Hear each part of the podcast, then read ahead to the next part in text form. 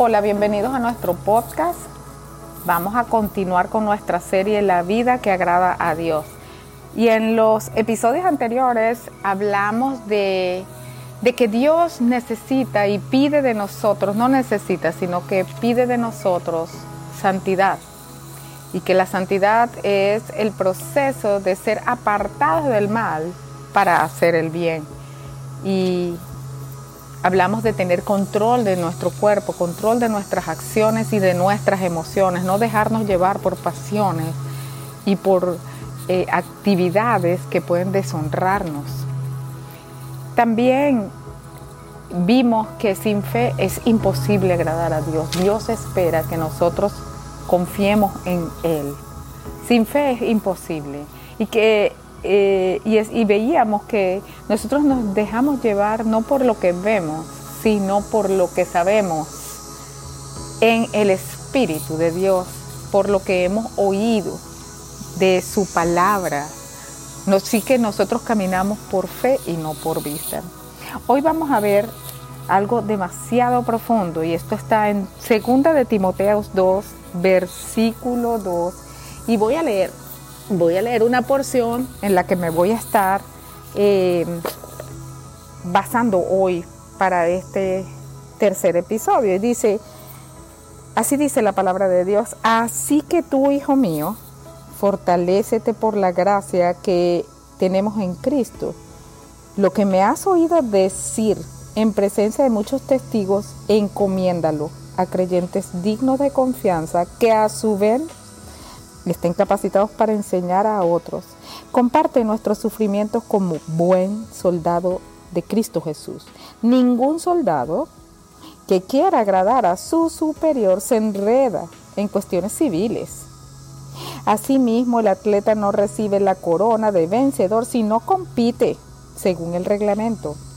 El labrador que trabaja duro tiene derecho a recibir primero parte de la cosecha Reflexiona en lo que te digo y el Señor te dará una mayor comprensión de todo esto. Amén. Bueno, este está súper profundo, súper profundo. Lo primero es encomendar a otros creyentes lo que hemos oído decir, decir, eso es muy importante, es decir, la palabra aquellos que sean capaces de enseñar a otros y que sean dignos de confianza. Es interesante porque Cristo nos mandó a ir y predicar el Evangelio a toda criatura. Pero, por lo que vemos aquí, no todos pueden ir y predicar el Evangelio a toda criatura. Tenemos que ser dignos de confianza y tenemos que ser capacitados para hacerlo. Así que una de las primeras cosas que, podemos reflexionar hoy es cuándo una persona es digna de confianza. Bueno, una persona es digna de confianza cuando es consistente, disciplinado, cuando no tiene variaciones. Y esto me recuerda un poco las clases de estadística, donde tú tenías una muestra hacías un experimento y decían, bueno, yo quiero ese experimento con un 95% de confianza. ¡Wow! Es una variable muy importante para el experimento. Dice que el experimento está coordinado de tal manera que en, un 95% el resultado va a ser confiable. Entonces, la confianza es demasiado importante. Si usted tiene un trabajador, al principio ese trabajador, usted lo va a ir llevando, lo va a ir conduciendo, le va a ir explicando y siempre va a estar un poco encima, revisando, chequeando qué hizo lo que hizo y un poco estudiando el comportamiento. Oye, llega temprano, oye, sí hace lo que yo dije, eh, eh, está controlando, oye, tiene iniciativa, pero es después de cierto tiempo que ese trabajador es digno de confianza.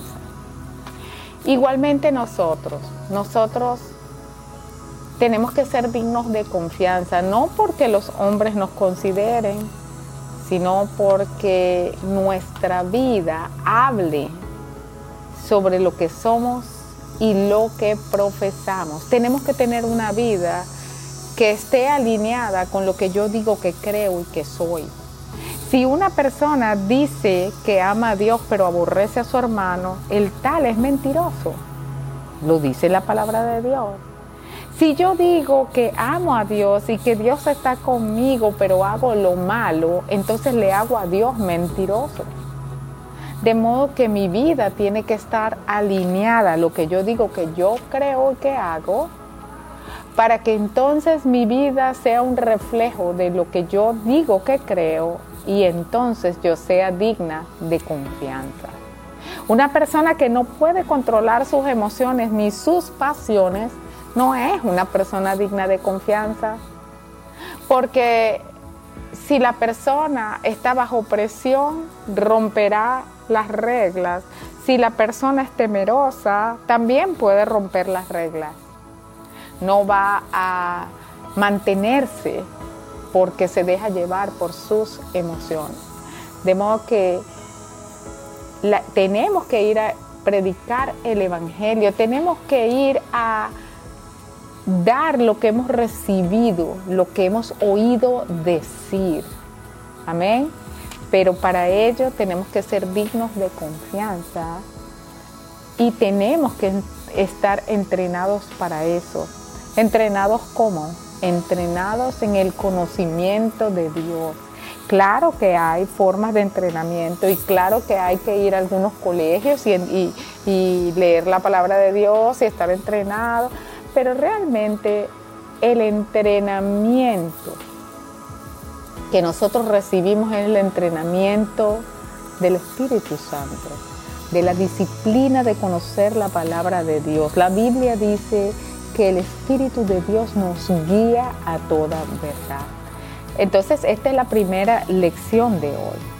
Tenemos que ser dignos de confianza y tenemos que estar entrenados recibiendo del Espíritu Santo para poder ir y predicar el Evangelio a toda criatura. Pero aquí hay algo muy interesante. Dice que tenemos que hacer ciertos sufrimientos como buen soldado de Cristo.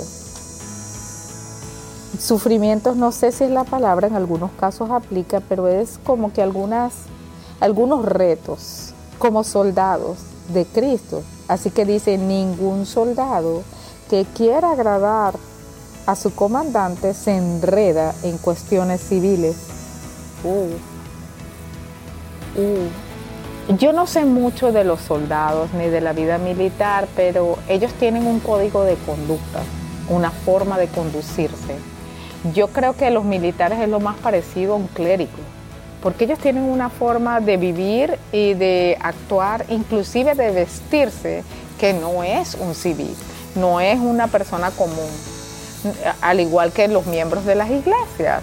Eh, las personas del Vaticano ni siquiera se visten como las personas que no son el clero. Eh, y dice aquí que el buen soldado que quiere agradar a su superior no se anda involucrando en cuestiones civiles. ¡Wow! ¡Qué interesante! Es decir, que si hay una marcha eh, política para quejarse sobre el alza de los impuestos, los soldados no están ahí para meterse y unirse a la marcha y hacer un bochinche ahí. Los soldados están ahí para cumplir su rol, salvaguardar el perímetro, mantener el orden. Ellos tienen asuntos importantes que cumplir y ciertos códigos de conducta que seguir. Y aquí nos habla de nosotros como soldados de Cristo. ¿Soldados de qué? Soldados de las cosas de Dios, es decir, que nosotros estamos ordenados en, una milicia, que es la milicia de Cristo. Y nosotros no nos tenemos que involucrar en cuestiones civiles, en querellas, en problemas, en riñas, en pleitos en la calle. en cuestiones que no convienen. Eso es lo primero. Nuestro comandante en jefe es nada más y nada menos que nuestro Señor Jesucristo. Y Dios no quiere que nosotros estemos involucrados en riñas y cuestiones civiles.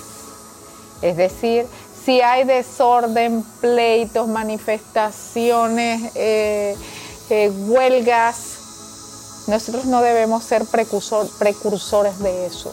Por supuesto que habrán excepciones, pero nosotros no, podemos estar eh, creyéndole a Dios y viviendo la vida que agrada a Dios y metiéndonos en una cuestión política o metiéndonos en, vamos, en una cuestión de sindicatos para armar problemas civiles. Nosotros no debemos ser precursores de ese tipo de cosas, sino que nosotros tenemos un código y ese código es buscar primero las cosas de arriba. Eso no significa que nosotros no formamos parte de la vida social o del país y que no nos interesan las cuestiones del país. Sí, pero Dios no nos manda a ser precursores de revueltas, de gritos, de huelgas. Nada de eso es la vida que agrada a Dios. Ese es lo primero. Acuérdense que estamos apartados para hacer el bien. Y esta parte es importantísima, dice, un atleta no recibe la corona de vencedor si no compite según el reglamento. ¿Cuál es nuestro reglamento? ¿Y cuál es la carrera que nosotros estamos llevando? Bueno, el reglamento es la palabra de Dios y la carrera es la carrera hacia la vida eterna, hacia la salvación. Y competimos según las reglas de Dios. ¿Qué significa? Que nadie alcanzará la corona sin fidelidad a Dios. Nadie alcanzará la corona, la meta, haciendo lo que le desagrada a Dios. Nadie llegará al final de la carrera si en medio de su carrera trata de hacer trampa. Fíjense, un, atleta, yo me acuerdo mucho de un atleta que ganó, y ganó eh, en los 400 metros planos y, ganó tremenda medalla de oro, pero horas más tarde fue despojado de esa, de esa medalla de oro porque la persona había tomado estupefacientes, se había drogado para tener un, rendimiento superior al de los demás, había hecho trampa, básicamente había adulterado el reglamento. Nosotros los hijos de Dios no vamos a ganar esta carrera adulterando el reglamento, adulterando lo que Dios ha dicho, adulterando su palabra, adecuándola a lo que yo quiero, haciendo lo que yo deseo, saliéndome cuando nadie me ve de lo que el Señor dice. Porque a nosotros no nos importa quién lo ve, a nosotros nos importa que Dios lo ve. Entonces nadie ganará la corona, nadie llegará a la medalla ni a la meta alterando en el tiempo y tratando de hacerle trampa a Dios. Es imposible hacerle trampa a Dios. Y eso es lo que dice aquí. Y dice también, esta parte es demasiado importante, el labrador, escuchen, que trabaja duro tiene derecho a recibir primero parte de la cosecha. Wow. Jesús dice en uno de los evangelios que su padre es el labrador que Él es el sembrador y que su Padre es el labrador. Y ustedes saben lo que dice aquí. Exactamente, según yo, yo eh, entiendo, y es que nosotros tenemos que dar esa primera porción, esa primera cosecha al labrador, al labrador de la tierra todo lo que nosotros tenemos y todo nuestro fruto, todo lo que nosotros recibimos es porque ese labrador trabajó la tierra para que produzca fruto. Y esos son todos los frutos.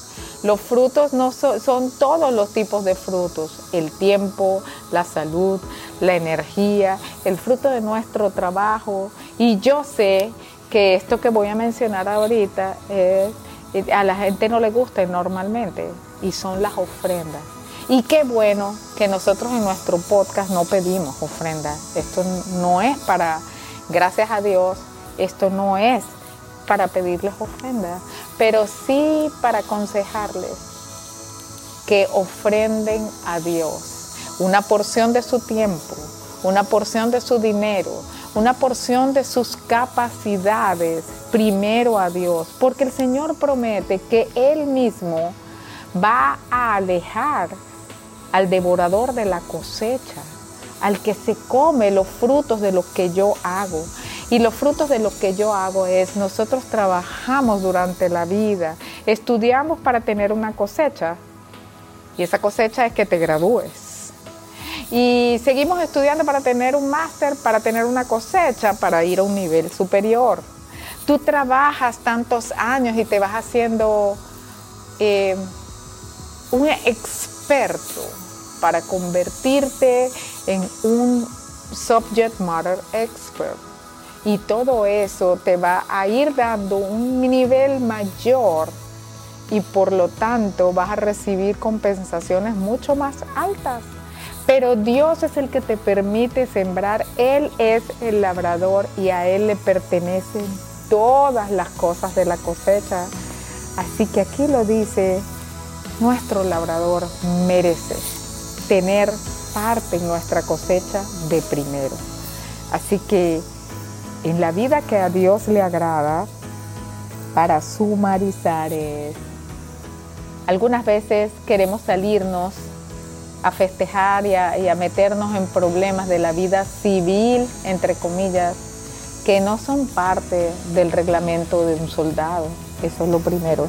Lo segundo, a veces queremos competir y alcanzar la corona de la vida sin tener la fidelidad. El Señor Jesús nos dice, sé fiel hasta la muerte y yo te daré la corona de la vida. Pero a veces queremos llegar a esa corona de la vida sin tener fidelidad y tratamos de buscarnos cosas y hacer trampa cuando nadie nos está viendo. Y pensamos que haciendo trampa nadie nos va a descubrir. Mentira, nadie se engaña el que adultera el reglamento de Dios no llegará a la carrera.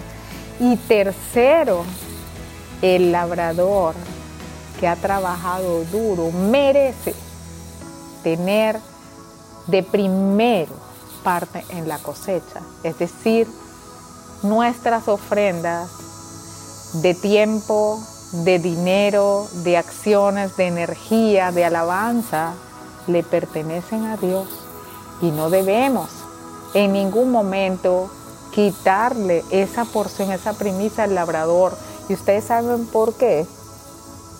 Porque a nosotros nos conviene. A nosotros nos conviene no salirnos del reglamento, porque un soldado que se sale del reglamento, eso le puede causar la vida. Cualquier soldado que está en servicio sabe que si se sale del ordenamiento de su comandante, eso le puede causar la vida. Así que a quien le beneficia es al soldado seguir el reglamento. Gloria a Dios. Lo segundo es, compitamos en esta carrera siguiendo las reglas. Lo más importante es cuando nadie nos ve seamos fieles y el Señor nos va a dar la corona de la vida, nos va a dar esa medalla. No tratemos de buscar caminos alternos ni de alterar la competencia para creyendo que así vamos a ganar la corona, pareciendo delante de los demás que somos, pero no lo somos realmente. Y tercero, paguemos nuestros tributos a Dios honremos al Señor con todo lo que Él nos da, con nuestro tiempo, con nuestra salud, con nuestro dinero, con nuestras capacidades. porque a él, él merece tener de primero parte de esa cosecha. Y este es el podcast de hoy, este es nuestro mensaje de hoy. No es fácil, pero el Señor nos dice qué es lo que a Él le agrada. Cuando una persona está agradada, está en posición de dar todo lo que tiene para dar. Y Dios es nuestro comandante y es quien nos evalúa, el Señor. Y hay un tesoro escondido que no conocemos y que nadie ha visto ni ha escuchado. Dice el Señor que eso es lo que Él tiene preparado para los que le aman. Y esta es la forma de bendición. Esta es la vida que le agrada a Dios. Así que si tú eres creyente o si no lo eres y buscas agradar a Dios y entrar en el conocimiento de Dios, yo te invito a que tomes estas palabras en serio y las busques tú mismo. Segunda de Timoteo 2, primera de Tesalonicenses 4 y leas cómo agradar a Dios. Amén. La Biblia cuenta una historia, la historia de una reina judía, que antes de hacer su petición al rey, de la cual dependía la vida y la subsistencia del pueblo de Israel, lo primero que esa reina hizo ante el rey, antes de hacer cualquier petición, fue agradarlo. Y por tres días consecutivos, ella preparó banquetes y comidas para agradar al rey. Y cuando el rey estuvo agradado, le dijo, oye, reina Esther, pídeme lo que deseas, porque hasta la mitad del reino, hasta la mitad de mi reino te la voy a entregar. Así de agradado estaba el rey. Entonces, yo no sé si el Señor nos dirá, ese tipo de cosas, pero seguramente grandes son las bendiciones de Dios para el que le agrada. Y además cuando nosotros agradamos a Dios con nuestra vida y nuestras acciones, estamos en posición de pedirle al Señor. Deuteronomio 28 dice, mira, cuando tú sigues las palabras que yo te mando hoy, tú las obedeces y las pones por obra, Tú vas a ser bendito en la entrada y en la salida, bendito en el campo y en la ciudad. El Señor traerá bendiciones a ti, bendecirá hasta el fruto de tus manos. Tus cosechas serán prosperadas, inclusive los rebaños y tus nuevos, eh, eh, los cabritos y los becerritos serán bendecidos por Dios y el Señor te pondrá por cabeza y no por cola. Siempre estarás arriba, nunca abajo y tendrás para prestar a muchas naciones, pero jamás pedirás prestado. Si alguien tiene duda si quiere o no agradar a Dios, yo digo, yo quiero agradar al Señor porque esas bendiciones son para mí cuando yo hago y pongo por obra lo que Él me prescribe. Amén. Si tú no conoces a Jesús y has probado todo, yo te digo, dale prueba al Señor. No hay ninguna otra bendición más grande para el ser humano que conocer a Jesús y reconectarse con el Rey de la Gloria, con el Padre Celestial. Y si ese eres tú y quieres empezar a tener una vida donde Dios tenga todo que decir y donde tenga todo que guiar y tenga todo que dar para ti, puedes hacer esta oración conmigo ahora. Señor Jesús, me presento ante ti y reconozco que, que no sé nada de ti y que he cometido muchos errores. Yo te acepto como mi Salvador, mi Señor y mi guiador en este día. Perdona mis pecados. Yo acepto tu misericordia. Ayúdame a vivir como tú quieres y permanecer todos los días de mi vida. Amén.